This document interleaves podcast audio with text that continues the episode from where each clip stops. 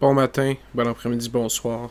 Bienvenue à la première épisode de Crime de la Crème, un podcast lugubre. Donc, comme expliqué, aujourd'hui, c'est la première épisode du début de ce podcast lugubre. Ce podcast parle des cas true crime, très uniques à l'histoire du Canada et du Québec. On va focuser plus sur le Canada pour vraiment apprendre les jeunes de l'histoire de notre pays et des crimes modernes causés, qui ne sont pas toujours parlés partout dans le, dans le pays.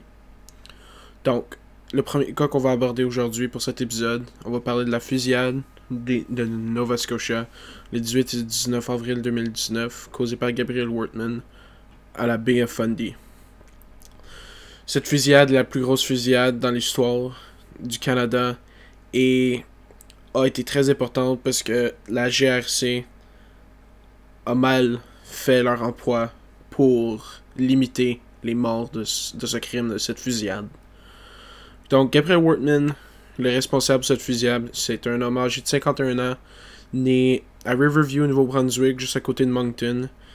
Et au moment de, la fusillade, il vivait avec sa femme à la of Fundy, qui est une très petite communauté d'environ 100 personnes, donc pas beaucoup de monde. Gabriel Wortman n'était pas le seul impliqué dans ce crime. Il a eu l'aide de James Blair Banfield, âgé de 64 ans, Brian Brewster, âgé de 60 ans, et Lisa Diana Banfield, âgée de 52 ans. Cette fusillade a causé 22 décès et 23 si on inclut le décès de Gabriel Wortman. Et 6 blessés. Donc, on va aborder l'équipement utilisé par Gabriel Wortman. Peut-être pourquoi il aurait causé cette fusillade-là. Et après ça, on va embarquer dans la ligne de temps de ce crime.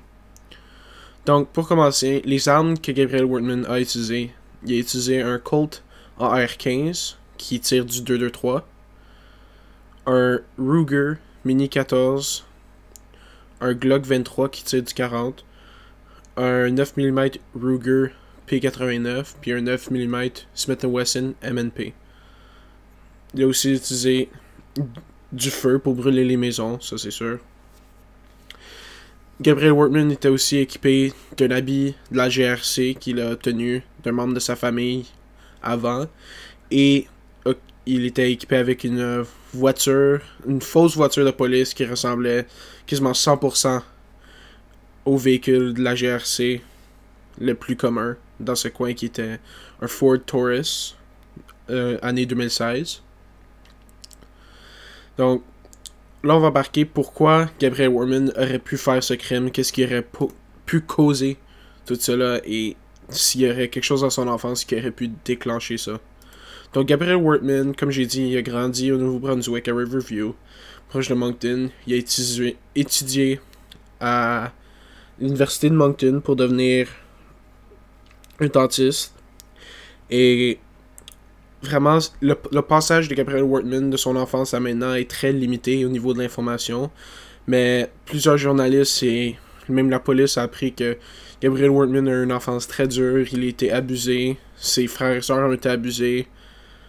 Et que ça aurait duré toute son enfance et qui aurait pu expliquer pourquoi il aurait été poussé à faire cela. Mais ça aussi. Ça ne justifie pas. Mais ça prouve que aussi la GRC aurait pu aider plus à empêcher que cette fusillade se cause.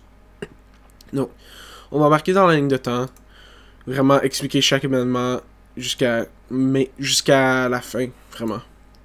Donc, ça a commencé tard dans l'après-midi, le 18 avril 2019. Un homme âgé de 51 ans nommé Gabriel Wortman a quitté une fête avec sa femme de 19 ans après un fort argument devant toute la fête. Après avoir, retourné chez eux avec sa femme, vers 10h du soir, Wortman agresse sa femme très fort là-bas, là-bas, l'abuse et finalement met feu à leur maison à Portapic au Nova Scotia. Une communauté d'environ 100 personnes dans le coin de la, dans la baie Ce qui suit cet événement est très touchant pour plusieurs personnes, même à ce jour. Ça fait seulement deux ans et demi, trois ans maintenant de cette fusillade-là. après cela, c'est suivi par un carnage durant 13 heures que Gabriel aurait commis des fusillades, des feux dans 16 endroits utilisant le faux véhicule et l'uniforme de la GRC. Il a aussi tué deux il a été tué par deux policiers de la GRC vers la fin à une station de gaz sud de Enfield au Nova Scotia 100 km au loin des fusillades qu'il aurait commis le jour d'avant. Euh, le jour d'avant. Donc, la raison pourquoi cette fusillade a touché beaucoup de monde est que la GRC a mal géré la situation. Ils ont pas.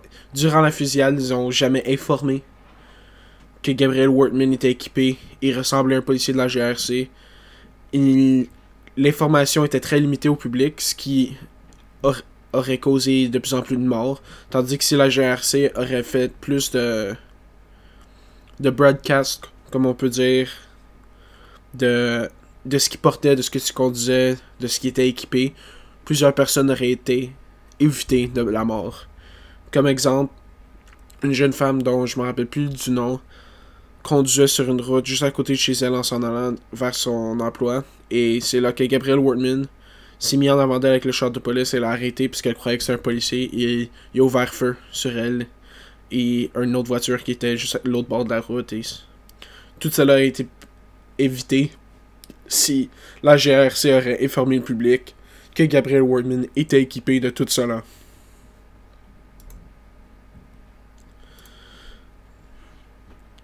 Donc, comme dit, Gabriel Wardman, après tout cela, a été tué par deux policiers de la GRC. Et à ce jour,